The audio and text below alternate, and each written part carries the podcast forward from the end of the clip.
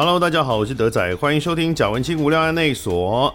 今天节目里面呢，也是访剧场了。好，我们今天访的这个戏，它它是改编的戏剧，但是比较特别。通常啊，改编戏剧可能是来自于呃文学作品啊，尤其小说会比较多。像我们上次访的《谁在暗中眨眼睛》，它就是一个短篇的小说集的改编。好，但是呢，现在因为跨界越来越多，我们的剧场形式也有更多元的发展，所以改编的对象也不仅仅基于这些单纯的文学或者说文字，不管是散文啦或小说，现在也有一些新的呃类别的创作也会被改编成舞台剧，我们讲剧场作品。所以，我们今天要访的这个《我在诈骗公司上班》这部戏，它就是从漫画改编来的。我们邀请到的是果陀剧场《我在诈骗公司上班》这部戏的导演导演苏玉伟，你好，大家好，主持人好，听众朋友好，我是我在诈骗公司上班的导演玉伟，我。不晓得你是不是我们访过最年轻的导演？真的假的？有可能啊，因为之前来的导演都是，比如说符宏征那个，是也也没有都啦，就是当然年轻，就比如王静敦啊，这个年纪三十几岁，嗯，那您现在还是二叉，就是二字头的年纪，对，二叉那个叉就可以很多想象的空间这样子。没有啊，你二十九了，何必？二十九岁就开始在在意自己年纪太大吗？不会啦，我不会在意年纪大啦。真的是很新秀的导演呢。呃，你是这个台师大的表演艺术研究所音乐剧表演及导演系毕业，没错，这个是硕士学位嘛。然后其实你学生时代的时候就。参与过很多演出，但那时候是演员的身份吗？嗯，其实学生时代就导演的作品居多啦。哦，也是导演居多。是是是，嗯，所以像这个在资料上看到这些什么，哦，你的侧脸是导演，没错。然后什么噜噜呼啦。都是哎、欸，那个是演员。淡水小镇，你想必不是导演吧？是的，导演是我的老师啊，不敢乱讲话。是是梁志明，梁志明导演是骨头剧场的创办人吧？兼艺术总监。是是是，我我自己也是在非常年纪很轻的时候，就他就已经开始看梁导的戏了。那所以学生时代就是也有导演也有演员，因为你的戏，你的这个戏本来就是音乐剧表演及导演系这样子。其实他。它全名应该是表演艺术研究所这样子。嗯嗯，那呃，但是我主修是音乐剧导演跟表演这样子。就有分组嘛，分不同的组别。对，有分组，其实很复杂啦。现在讲起来，大家可能会睡着这样子。不过，因为现在的确实，呃，科系的分类已经比我自己在上大学的时候已经多元很多了，有非常多各种不同的方式。那尤其以表演艺术来说，因为表演艺术的。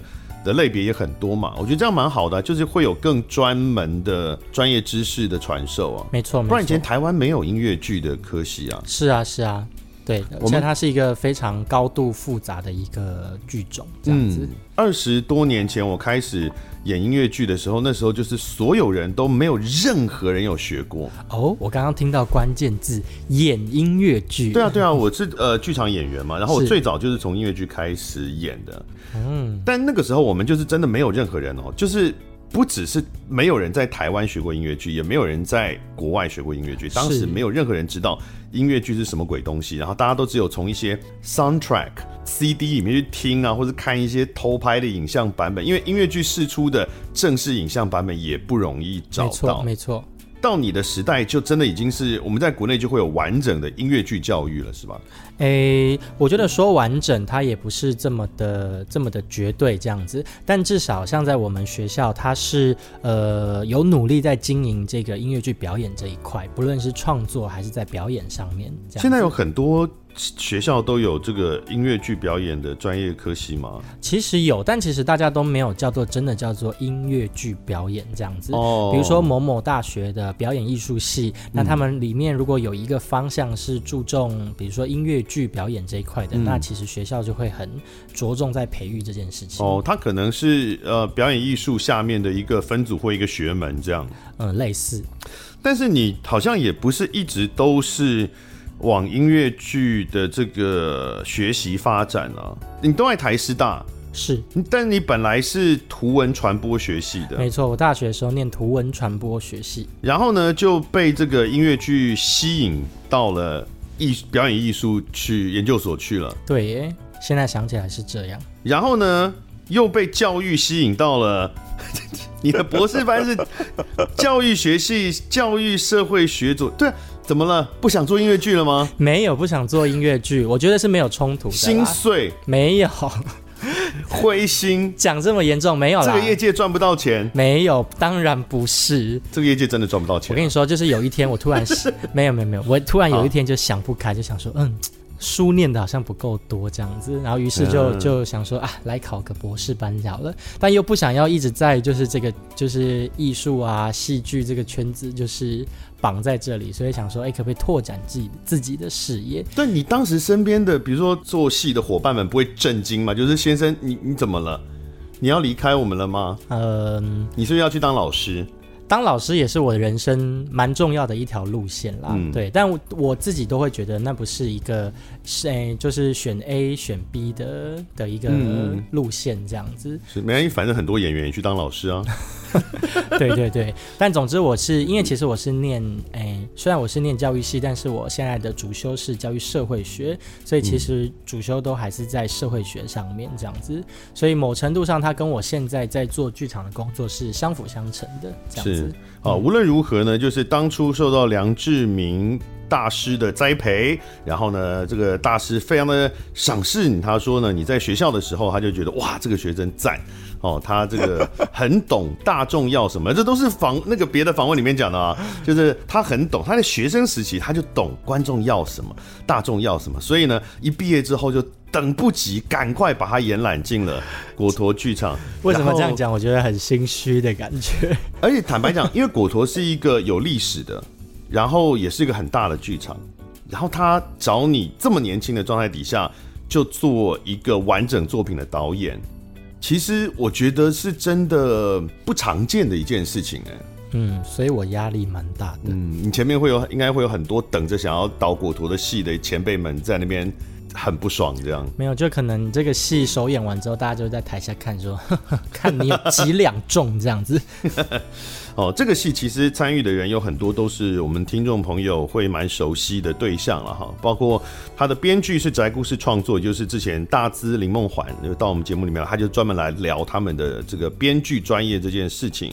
然后鬼鬼代言人那一集呢，小马他也有跟这个跟江杯一起来的，嗯哼，哦，然后 Debug 笔电的使用手册，我们之前访过这个戏，他也是。《Debug 笔电的使用手册》也是漫画改的，然后是哦，但是那次他徐浩中就是这一次的男主角，没错，呃，他当时也演那部戏，不过那时候我们来访的是包奕安，呃，蛮多这部戏里面有很多都是剧场界已经算是有一些成绩跟作品的，让人们然后一起合作起来的一个作品啦。但他是他也是漫画改编的，那我在诈骗公司上班的这个漫画，他又不是我们传统想象中的那种。比如说《悠游白书》啊，嗯，《七龙珠》啊，就是你看那种单行本一本一本，或是周刊连载的漫画，它是脸书的账号上面贴的漫画。对，想象中它好像嗯，感觉是很不是那么专业，或是呃认真要发行，但是它就是很受欢迎这样。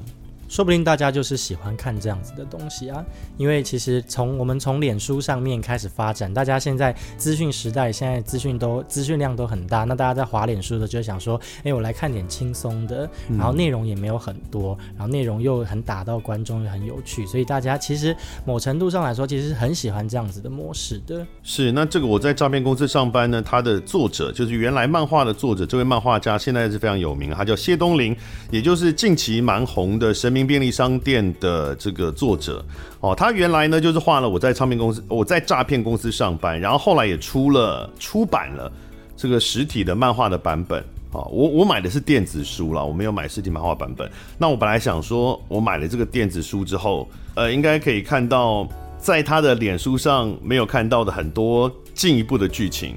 嗯，没有啊。因为他打算出第二集。真的吗？他是这样说的。因为坦白讲，我有一点失望了。作为我是消费者哈，我最大，我有一点失望。有他有一段特别篇，就是那个海滩夏日特别篇，最后最后对，那个是他的脸书上看不到的。嗯、但是我一直以为他脸书上那个第一部完之后，我在漫画里可以看到第二部、第三部。嗯，没有。有啦，他有说他要出第二季，可是可能要看他的心情这样子。好了，希望希望真的会有依着原来的架构会有第二季、第三季。我还想说他那一本出完，他就跑去华生明便利商店了，这样。嗯，可能比较爱那一部吧。那为什么会选到这一个漫画？因为漫画其实有台湾的漫画，现在也也蛮多的啊。就是为什么会选到这部来改编？哎，老实讲，这部漫画最一开始其实不是我选的，嗯、是是剧团选的，这样果陀剧场、啊、果陀剧场选的，对对对。然后其实我一开始也也没有看过这这一本漫画，嗯，然后是哎剧团说哎有一个这样子的题材，那你觉得哎有没有兴趣来做这个题材，以及要怎么做这个题材这样子？然后于是这个故事就这样展开了。嗯、那你收到这个剧团的邀请的时候，你是觉得哦，我立刻就觉得哇这个。改编成剧场一定会很棒，你立刻就有画面了吗？还是有经过一段什么转译的过程？当然，在当下其实就觉得说，哎、欸，这样子，你看我我自己听到这个书名叫《我在诈骗公司上班》，我就会觉得很好奇，说，哎、欸，在干嘛？这样子，葫芦里在卖什么药？于、嗯、是，在当下，其实我就想说，这个题材听起来好像是蛮第一部就蛮吸引人的一个。一个作品，然后当然我就回去翻这个漫画，嗯、就发现说，哎、欸，其实里面跟我们生活其实蛮环环相扣的。嗯、然后谢东林他又用很多的。比较黑色幽默、讽刺的方式去呈现一些我们社会上看到的一些微不足道的小事，我就觉得，哎，其实这个很适合放在放在就是舞台上，然后呈现给那些哎，其实下班后，然后其实生活压力很大，我们进剧场可以笑笑看看啊，觉得很轻松有趣的一个路线，这样子。哦，所以这个呃剧场它原来在设定上。就不是要设定成那种，比如说很大篇幅，像呃很多剧场动辄三小时哦，没错啊，或者是说呢，它里面会有很沉重的、很深的这个。背景要去追啊，或者说他的这个情绪从高低起伏很大，没有要往这个方向走。是是是，不过其实我在这个改编上还是有抓一些，因为其实原本漫画它就像刚刚主持人说的，它从网络连载开始，那它比较诶、欸，那叫怎么讲？一个诶、就是一章一章、一回一回的这样子，所以我在这个改编上其实还是有试着去抓到一些可以引起。呃，引起观众共感的一些成分，这样子，对，有花了一点心思在改编上。什么叫做观众会共感的成分？比如说情感上，嗯，就是我们要怎么找到观众觉得会感动的点，然后会去进一步思考说，哎、嗯，这个戏可以给我的，当然没有这么伟大啦，但是至少看完这个戏之后，好像可以去思考某些事情，这样子。嗯、所以确实是这个。舞台剧的版本跟漫画的版本在一些侧重上面的比例有调整，对不对？没错，没错。就它的，比如像我想，我猜想亲情或是爱情的比例有调高，答对。哦，然后一些无厘头的这个搞笑部分有略做调整，略做删减，这样。嗯，我觉得没有删减，反而是更丰富了，这样子。哦、对，因为漫画的语汇跟舞台的语汇本来就不是那么一样，这样子。嗯、那我们其实就试图了在这个转译的过程中，找到在舞台上更有趣的语汇可以呈现给观众看。嗯，所以像亲情跟爱情的比例调高这边，呃，比如说呢，男主角的妈妈这个角色。嗯，它原来是不存在，是在漫画里面，它可能只有一格，哦，打电话回家，对不对？对，一格这样子。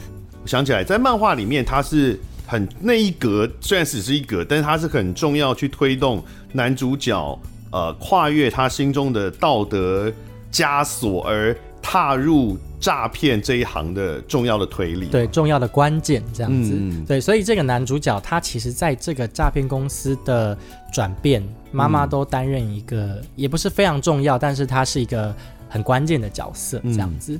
那那舞台剧里面，这个妈妈变成怎么样了？这个妈妈其实她是一个，我觉得她是一个非常矛盾的人，这样子。嗯，她在她的人生的，哎，在她的育儿的教育观里，就是跟她讲说，哎，这个世界不管多险恶，那你都要诚实待人，这样子都不可以骗人，这样子。嗯，所以其实这个男主角他从小就受到妈妈的这样子的。哎，这样子的教育，所以嘛，他他才会觉得说，哎，我们人生而在这个世界上是不能说谎的，也导致这个男主角其实他有一个很憨厚啊、很老实啊、很真诚的一个面相。哦，所以说就是表达那个男主角。因为又是徐浩中演的，徐浩中一直有一种天然呆的状态，是他天然呆。可是你没有等于赋予他一个脉络啦，就是说他这个男主角不是天生就憨成这样，他其实是一个呃一个很优良的家庭教育下来的一个结果。是，但是那个妈妈却一直在背地里骗着这个男主角这样子。嗯、对，所以其实他我才说他是一个非常矛盾的存在。所以妈妈其实是 FBI 探员。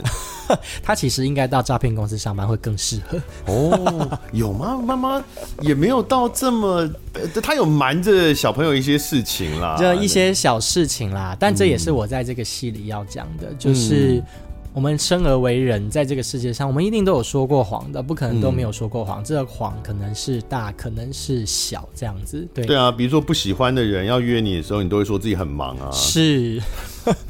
对，都说自己很忙啊，然后可能你今天，呃，比如说在感情里面，你说、哦、我会永我会永远爱你，那这句话其实就是一个天大的谎言，这样子。我讲这句话有可能是笨，他倒不见得一定是个谎言，他没有意识到永远是一件不存在的事情，没有没有不存在的，对。OK，好，所以除了刚刚讲这是亲情的部分呢，在爱情的部分，因为我们知道原著里面因为是公开的，大家其实上这个谢东霖的的粉砖都会看得到，嗯。呃，在原著里面呢，这个爱情这条线其实本来就有一些了，是。但你们有更加强这个男主角跟他的上算上司嘛，诈骗上司之间的这条感情线。是是是，应该是说我们其实也丰富了这个主任他在这个诈骗公司里面的一些呃更更厚实的一些理由，这样子。嗯、那其实他也是因为某些感情的因素啊，然后最后来到了这间诈骗公司。那当然在跟这个男主角相处的过程中，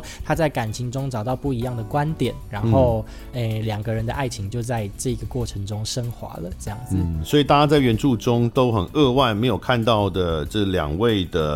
床戏就可以在舞台上成真了，这样。哎、欸，还真的是有床戏。等等一下，有吗？我我有看你们的那个那个排练，不是想象中那种床戏，算吗？不是想象中那种床戏哦。不然想象中是什么样的床戏？对啊，你可以跟大家说明一下。没有没有，不是那种翻云覆雨的床戏，在床上聊天的床戏。嗯，但是就是他们两个的关系会花更多的篇幅去描述。是的，是的，确实也有比较多次的展现。因为我记得在漫画中，其实他有描述到这件事，但是没有一直把这个变成他的一个背景。但是在舞台剧的版本里面。两个人的关系开始有，比如说那个进展的节奏越更清楚了，然后呢，他的动机也越来越清楚，然后到最后，甚至可能大家会期待他们最后会发展到什么什么地步？对对对。好，那其他的部分呢，在剧情上面的安排还有什么改编上的变动的地方吗？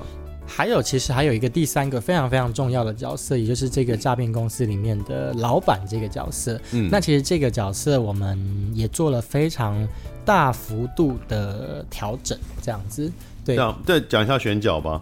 嗯，觉得这里就应该是讲到选角了嘛。是的，这个老板呢，我们选的角色是，呃，我们选的演员呢是那个当年红极一时的棒棒糖男孩小玉。这 Lollipop 棒棒糖男孩里面的。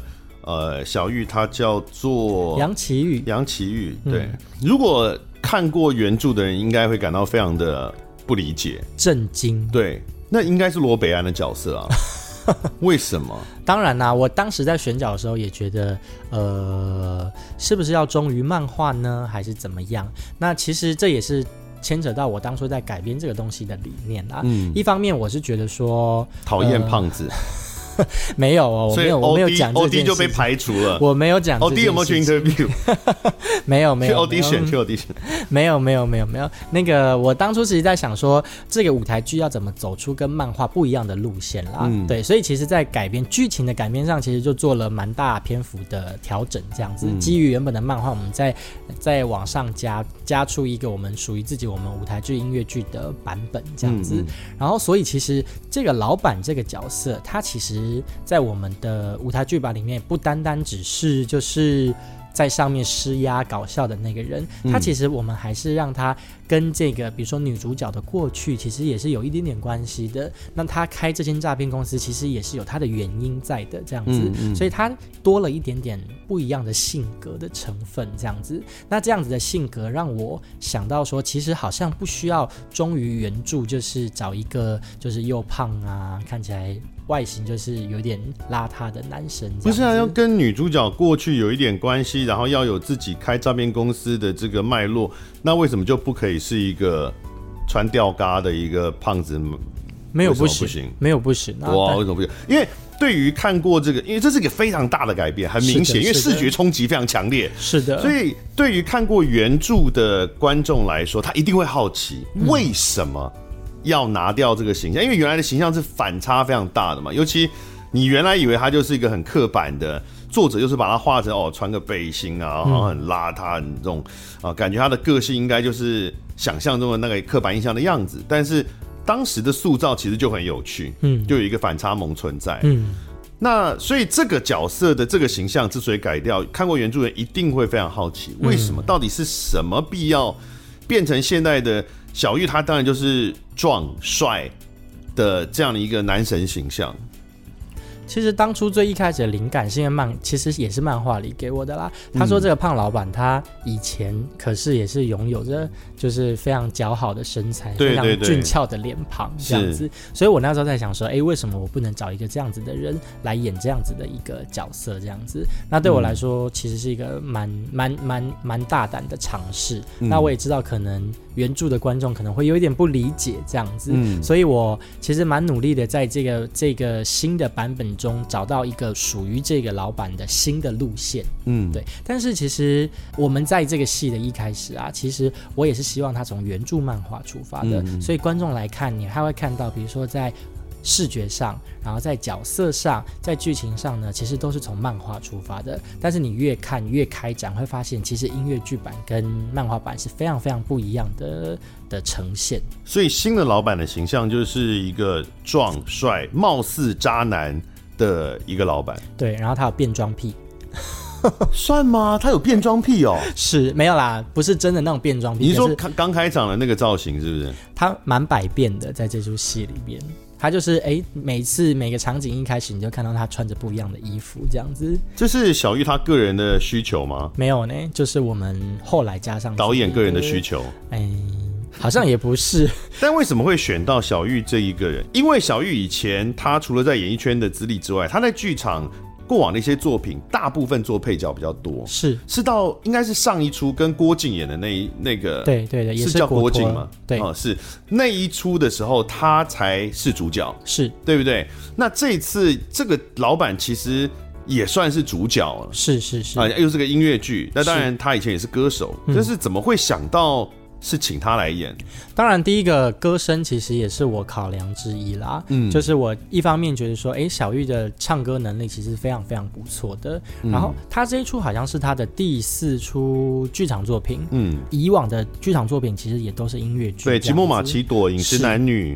然后都是音乐剧，然后上我们刚刚提到那个生命中最美好的五分钟也是音乐剧，是是。所以刚开始让我注意到他的是，其实是我觉得他的歌声能力是非常好的，这样子。他确实，他以前在那个 Lollipop 的时候就是主唱了，然后而且他在进 Lollipop 之前就是乐团主唱。是是是，所以他对声音的掌控能力，对于声音的表情，我觉得他掌握的非常的非常容易掌握他的声音这样子。那在这一次的排练过程过程中的确。哎，他真的是对于声音上面是非常非常有想法的这样子。嗯、那这是我第一个考量。对，什么叫做对声音有想法？比如说他提出了哪些意见？比如说我们可能我们其实创作音乐就是这样子，剧本先出来，歌词先出来，然后作曲家再加进来，然后作曲家加进来之后呢，歌词可能会在因为音乐上面的东西，我们再回去做调整。嗯，然后调整完之后，可能音乐这边还会再调整。但是呢，不管怎么样，我们进到最后一关演员身上，最后表演还是在演员身上。嗯，所以他要怎么诠释歌曲，就是就跟其实跟念台词一样嘛。你要怎么唱这个歌，他其实很有想法，然后也很有策略的。他是可以改，比如说某一些音或者是词的吗？改音跟改词，当然如果有需求的话是可以调整的这样子。哦、但是就基本上。嗯，作曲家给你一首歌，那首先你演员你收到了，你就要根据你的角色，根据你这个角色当下遇到的状况或是困难啊，或是行动啊，你要去设计每一个每一句歌词你要怎么唱，它其实是一个非常复杂的一件事情。你每一颗音、每一句话、你每一个线条要怎么做，其实都跟讲台词一样。所以你意思是说，在这个小玉他在排练的过程当中，有做了很多是你原来没有想到，很意外哦，原来这里可以这样唱。是是是。对哦，然后你也觉得蛮不错的，是觉得他很有想法，然后也做的选择也都蛮令我惊讶的。嗯，我看完排练之后，我确实觉得他在舞台上面的包含肢体跟口条等等的表现是超越我原来的预期的。是是是，因为尤其他又是偶像团体出身嘛，所以坦白讲。这样讲可能有点过分，但是我我们对偶像团体的期待没有很高，对对，所以所以原来是不好意思啦，就是原来是有一这个就是嗯啊，哎，但是真的比我原来期待的好很很多哎，因为呃坦白说跟他对戏的人哦，你看这个呃不管是陈雅玉，就是那位主任啊，非常火辣的主任，她是近年台湾音乐剧圈女主角的不二人选啊，很多很多的这个戏约，然后徐浩中。呃，这些他们在剧场的经历都比其实比杨奇玉、比小玉多很多。是，其实我当初也有想一个事情是，哎，那我们五个演员 如果有一个偶像明星进来的话，会不会有点不一样的颜色？这样子哦，对。但是其实我也都是很大胆的去做尝试跟做选择啦，我也没有觉得一定要怎么样比较好这样子，所以。当初选了他进来，然后的确为这个剧组多了非常不一样的颜色跟内容。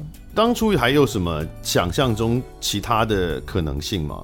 可能性吗？第一个当然就是忠于原著喽，找一个嗯胖胖，然后哦，其实也有考虑过，就是有有有，一开始的确有考虑这样子，嗯、对。但后来看了看剧本，然后看了呃多方考量啦，加上一些策略上啊，跟剧团讨论啊，最后最后选到了杨綺玉这样子。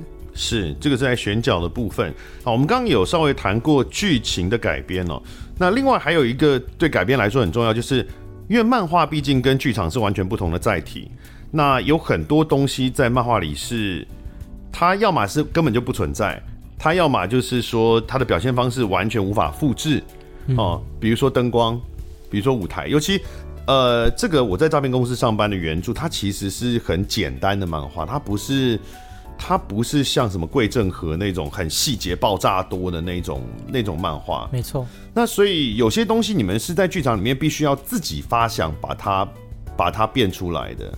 是啊，而且其实漫画就是跟主持人刚刚讲的，漫画的载体就跟舞台剧是不一样的。嗯、那其实像漫画，它可以很快速的一格一格的把他想要讲的东西讲出来。可是我们在在舞台剧上我们就没有办法做这件事情啊，嗯、所以我们只能选一些最经典的，然后或者是最有效果的，或是放在台上觉得最能呈现的片段，我们来去做做选择这样子。然后又加上其实我们是音乐剧啦，所以在歌曲上其实可以承载很多。普通舞台剧是做不到的事情，比如说我们可以有很快速的叙事的方法，说故事的方法，这样子在歌曲里发生。嗯、所以其实，在漫画转译成这个音乐剧的时候，其实也是花了蛮多力气的。对啊，像歌曲原来的漫画里是完全没有歌这件事的。嗯，所以那这个时候怎么选择呢？你不管是曲风也好，是比如说你们还这次有做饶舌干嘛？没错。那这个跟原来比如说漫画的风格的搭配，你们当时思考是怎么样？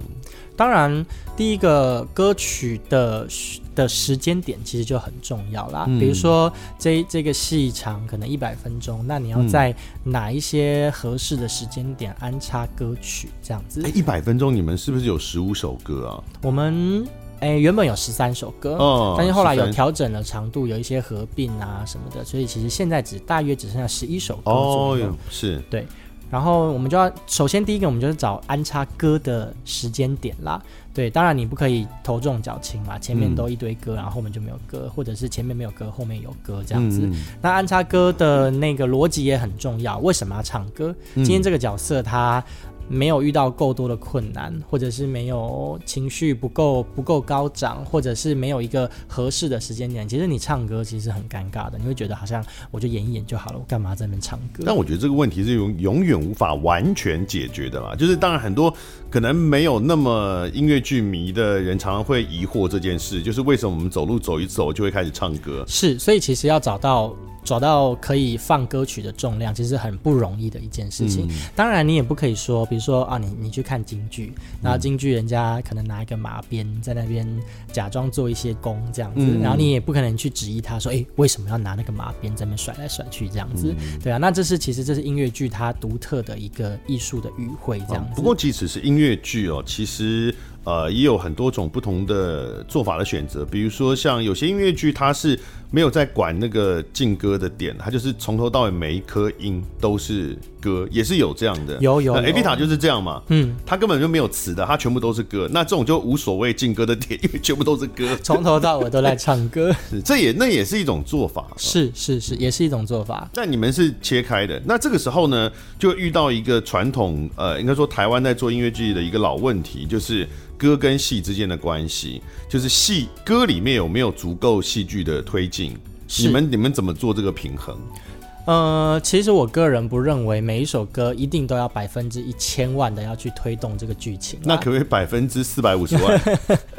对，我会觉得推动剧情当然是一件事情，这样子。嗯嗯，但有些歌曲它的确不不会全然的去需要去推动剧情，这样子。比如说我们在看好莱坞的电影，你一定就是会有一段就是。就是我们俗称的玩乐时光，这样就是会有一堆人突然开始玩乐起来啊。嗯、那这段剧情其实也，你要说它承载了多大的推动剧情的能力，其实也没有。但是观众看的就是很开心，这样子。嗯、对，所以我不觉得每一段每一首歌曲一定都要一直去推剧情这样子，嗯、但。每一首歌曲都要有它的想法跟它的功能在。目目的到底是什么？比如说，呃，像呃很多流行的流行类的音乐剧，它一定会安排一首歌是脱离剧情的。那那首脱离剧情的歌的目的呢，就是要洗你的脑，你要用那首歌把最重要的旋律记在脑袋里面。是是是，因为如果要阐述剧情的话，很多时候。歌曲没有办法做的太制式，像流行歌曲那样、嗯、A B A B 呃 C A B 这样这样走，他可能必须，因为他要像他在讲这个剧情嘛，所以他会比较破碎，那你就不容易有记忆点。对，哦，韦伯就是最爱干这个事啊，就是会安排一首、嗯、流行到爆炸，但是跟剧情毫无关系的在在这个戏中间，他有他的目的在。是是是，但我觉得没有对错啦，就是他有他的目的，他有他的想法，每个创作者。写每一首歌都有它的原因的。是我对于漫画改编舞台剧，我最好奇的一件技术上的问题是，因为漫画会有一种很专属的跳接的 punch line 的节奏，对，对，因为漫画是一格一格的嘛，对，所以当你看到下一格的时候，它是啪，嗯，那个 punch line 就下去了，是，所以会有一个爆笑感，就是我看到下砰就就被打到，然后就要就大笑。但是剧场是连续的，对，它没有办法这样一格一格切，对那所以，可是这种效果是原著漫画非常重要，很而且可能很多的幽默都是建立在这个节奏上面，是是是。那你们在改编的时候怎么处理？所以我自己啦，我自己归类是像刚刚讲到的，漫画上它其实是用视觉上面去处理。我在这一格跳到下一个，突然有什么样子的转变是用看的，但是到了剧场变成文字就非常的重要。所以它一切其实都是要回到剧本的基底这样子。那它不能用单纯只有用眼睛来看，那他得要跟着角色啊，这个角色他遇到了什么样子的困难，那他的这个场景发生了什么样子的事情，然后才会让这件事情好笑或者是精彩这样子，嗯、得要用剧本跟角色的逻辑来去处理这件事情，然后才会成立这样子。哦，听起来就是因为这样的节奏而产生的笑点，可能就必须要舍弃了，对不对？是有可能。那或者是如果这同样的一个呃素材。它可以用别的方式呈现出呃喜剧感的话，那也许可以另外做，但只是就真的没有办法像原来的那种那种表现方式了。嗯，但老实讲，其实舞台剧有更多想象的空间，比如说我有灯光，我有音效，嗯，甚至有服装上面的搭配，嗯，我可以玩出更多不一样的组合。是，那这些新的东西是有都经过原作者同意？哎，欸，其实原原原作原作者蛮谢东林蛮。开放的哦，嗯，他其实我们其实我们剧本都有拿给他看，然后他就是对于我们剧本的现有的东西去做一些建议跟调整，他没有觉得一定说一定要怎么样，一定要怎么样。因为改了不少，而且还不只是剧情走向改，你一些人物背景设计你也改了，嗯，对，他都没意见，嗯，没有，他是从头到尾完全没有意见吗？还是他曾经他他有哪些地方他会有意见？他基本上是就我们的东西去给意见。比如说这里不合理啊，那里不合理，或者这边怎么处理比较好，那边怎么处理比较好，他会是以这样子的形式，他不会说就是哎，你这个跟我的原著不一样，我不准你这样子。对，他其实蛮开放的，他自己也是呃戏剧系背景出来的哦，是哦，是是是，所以他其实很能理解这样子的改编会有什么样子的状况或者怎么样子的效果，他其实蛮开放的。嗯，因为这个就讲到这次的我在诈骗公司上班这部戏的。结局是大改啊，对，爆炸大，爆炸改，对，对呃，除了一些人物的背景设定牵涉到结局，那些人物他们的背景设计本来就有一些调整之外，等于是在这个原来的漫画的结局，然后做一个反转，再加了一大段在后面这样。因为其实老实讲，就像刚刚说的，漫画没有结束。嗯，他说还有下一集，虽然我还没有看到下一集是什么这样子，所以当初我在改，其实也蛮头痛的。就是你没有结束，但是我总要有个结束吧。嗯，我如果没有结束，叫观众来看下一集，那观众可能会生气这样子，所以就得要加油添醋很多东西进来啦。嗯，所以最后的结局才有现在的走向。是有刻意想要让看过原著的观众，呃，就是不要让他们觉得说啊，我漫画都看过了。那不是都一样吗？剧情，那我为什么要进剧场看？哎、欸，我当初其实没有想这件事情。哦，对啊，我单纯就只是觉得说，哎、欸，我的舞台剧版可以跟漫画走出怎么样不一样的路线。但我觉得，我如果是这个呃粉丝，就是漫画的粉丝，我可能会因为这样好奇，就是说我在漫画，我可能原来有未尽的遗憾感，漫画结束有点突然嘛。嗯嗯，哦，就是呃，它虽然也是结束了一个事件，对，但。不觉得这个故事它没有东西可以讲了，对，呃，可是现在有一个原作认可的一个一个新的结局出现了，嗯嗯嗯，那会很好奇啊，会啊，如果是我，我也蛮好奇的，就是如果我很喜欢这个作品，嗯、我能看到在别的地方看到它结束的一天，我我我应该会蛮感动的，嗯，但是你们，所以你们做的不仅仅是 OK，我们刚刚有提到，当然我们不能爆雷啊，但就是有一个反转。嗯、哦，就是你看原著的话，你会以为会怎么结束，或到这里就结束了。对，好、哦，那我们现在可以直接告诉你，不会那样结束。嗯，好、哦，那也不会直到那里就结束了。好、哦，这第一个会有一个反转。然后呢，其实你们对后面的这个结局又做了更多的包含交代人物个人每个人的发展，以及他们又各自做了一些什么选择。嗯，好、哦，然后等等，甚至还有歌，然后有。其实还蛮长一段，是这个结局的创作过程，我想要了解一下，因为它是原著没有的东西。对，那你们怎么确定它会在原来的结构底下，呃，是合于原来的结构了？嗯，其实结局也改了爆炸多次，就是原本的也都很不满意这样子。对、哦，因为原本的东西其实也不想不不想要让这，因为其实诈骗本身就不是一件好的事情嘛。那我们也不想要让这出戏变成是一个。劝世，就是没有想要不想要让大家说哦诈骗，就不想要变一个那个反诈骗的音乐剧这样子。嗯对啊，所以其实就想了很久，主要我觉得还是解了这几个角色，他们他们到底为什么来诈骗，然后他们在这个诈骗过程中，他们到底升华了多少，然后最后在结局有一个小小的据点，这样子。嗯，但有刻意不希望不也不能黑化吗？黑化我倒是不知道，但是还是要让他有一点柔和的走到后面去，这样子，嗯嗯、对。但我没有要让他走向一个很正向光明的那个啦，大家在结局中其实还是抱有着一些遗憾呐、啊，然后有一些未完待续的事情。而且你们最后还变了一场魔术。对，哎、欸，我必须说我在看排列影片的时候，我真的没有注意到是是怎么回事，然后我又倒回去，我当然后来看到了这是怎么做到的，但是。还是没有办法，还是觉得很神奇啊！还是这这 怎么会想弄一个弄一个魔术是怎么回事？其实当初就在想啊，我们要骗人嘛，对不对？嗯、然后就骗这个动词，我们就是想说在剧场到底可以玩出什么样子的花样，然后就一直想，一想，一直想，想到最后就想到啊。